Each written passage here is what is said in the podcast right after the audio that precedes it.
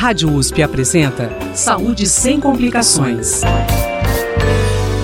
Hoje, mais uma vez, o Saúde Sem Complicações traz à tona um tema bastante polêmico e pouco discutido: a intersexualidade, antes conhecida como hermafroditismo. A desinformação gera muito preconceito e, consequentemente, muito sofrimento para aqueles que nascem com essa condição, o que dificulta a, a identificação de um indivíduo como totalmente feminino ou masculino. Para falar sobre o assunto, convidamos para o Saúde Sem Complicações de hoje a especialista em genética clínica Esther Silveira Ramos, professora titular do Departamento de Genética da Faculdade de Medicina da USP, em Ribeirão Preto. Professora Esther, para a gente começar, eu gostaria que a senhora falasse para a gente o que é a intersexualidade e por que não mais usar o termo, o, o, o, termo hermafroditismo. Hermafroditismo é um nome que a origem dele é Hermes e Afrodite na mesma pessoa. Então é considerado, né, na mitologia, são dois deuses, um bem masculino e outra muito feminina. Então seriam a combinação desses dois deuses numa mesma pessoa.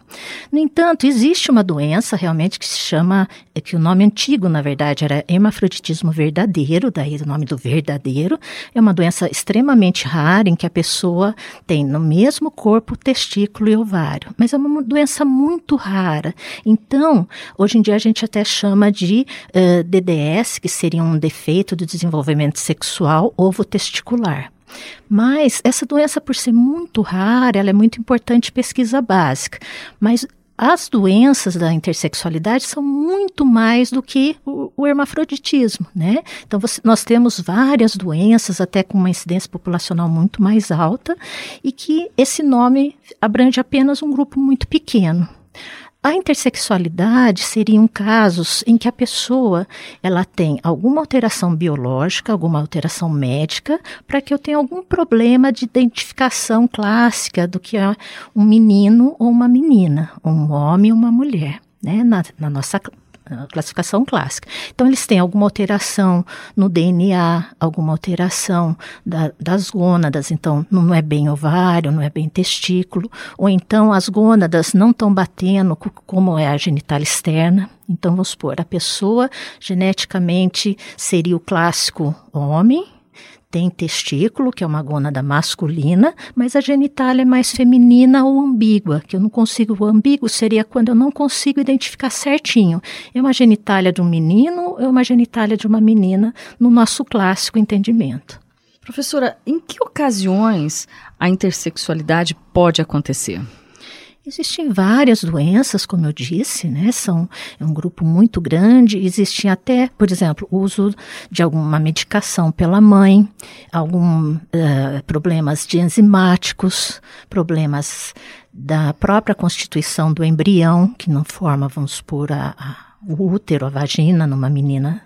Então, existem muitas doenças. Então, que a gente classifica várias condições em que eu posso ter a intersexualidade. Aí não é o problema da cabeça não bater com o corpo. Aí, nesse caso, é alguma alteração biológica. Então, são vários, eu posso em qualquer nível. Porque o sexo é considerado assim um, é, composto de vários itens, não é só a genitália. Vamos supor, no bebezinho eu só estou vendo a genitália externa, mas eu vejo também os cromossomos, eu tenho que ver a gônada, se é testículo ovário, a parte interna, se a pessoa tem útero, não tem útero, a genitália externa, que é muito importante também. Depois os caracteres sexuais secundários, que seriam no adolescente, né, na puberdade, a gente começar a ver barba nos meninos, uh, mama nas meninas e assim por diante. Então, quando eu vou. Uh, o juiz me manda um caso, vamos supor, eu quero verificar qual que é o sexo, né, do, do, do, do indivíduo, então eu tenho que levar em conta tudo isso, todos esses itens. Só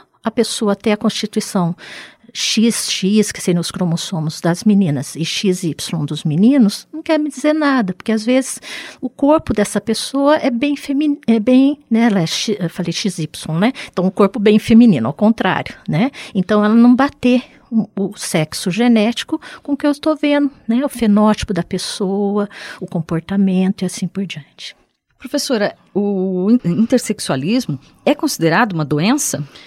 Existe, como é um problema biológico, um problema mais médico, diferente de quando você tem a parte mais de identidade de gênero, que seria mais a parte de, uh, psicológica, nesses casos realmente você tem alterações biológicas. Então, eu tenho alterações.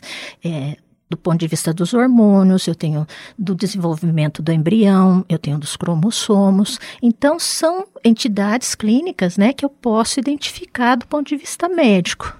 Então, seria diferente de quando eu tenho, por exemplo, um, um transexual em que aí a parte psicológica, daí é, nós consideramos como uma variação dentro da normalidade, mas não como uma doença. No nosso caso, você acaba identificando realmente alterações biológicas que eu preciso identificar de uma maneira mais precisa do ponto de vista laboratorial, do ponto de vista clínico, e que eu, em muitos casos eu preciso de um tratamento cirúrgico ou hormonal específico. E qual é o tratamento dado à pessoa intersexual? O tratamento desde a acolhida da família, a explicação sobre o problema naquele caso, que exames serão feitos, quanto que a gente precisa esperar para dar um uh, observar qual que é seria o sexo mais ou menos definido daquela criança, seria então já desde o comecinho isso seria o tratamento. A parte hormonal, em princípio, a gente vai tratar mais tarde e a parte cirúrgica muitas vezes tem que ser precoce. Então, cada caso realmente é específico. Hoje em dia, o que se tem é que quanto mais você levar em conta a parte da própria criança, as expectativas da família, a parte reprodutiva, né, se ela vai poder ter filhos ou não, a parte eh, sexual dela mais para frente, no adulto, tudo isso a gente tem que levar em conta nos, nos que a gente considera como tratamento desses casos. Mas em termos gerais, cirúrgicos, a parte toda a clínica é toda realizada no SUS e aqui no, HC, no nosso HC sem custo nenhum para o paciente. Conversei hoje com Esther Silveira Ramos, professora titular do Departamento de Genética da Faculdade de Medicina da USP, em Ribeirão Preto. Saúde sem complicações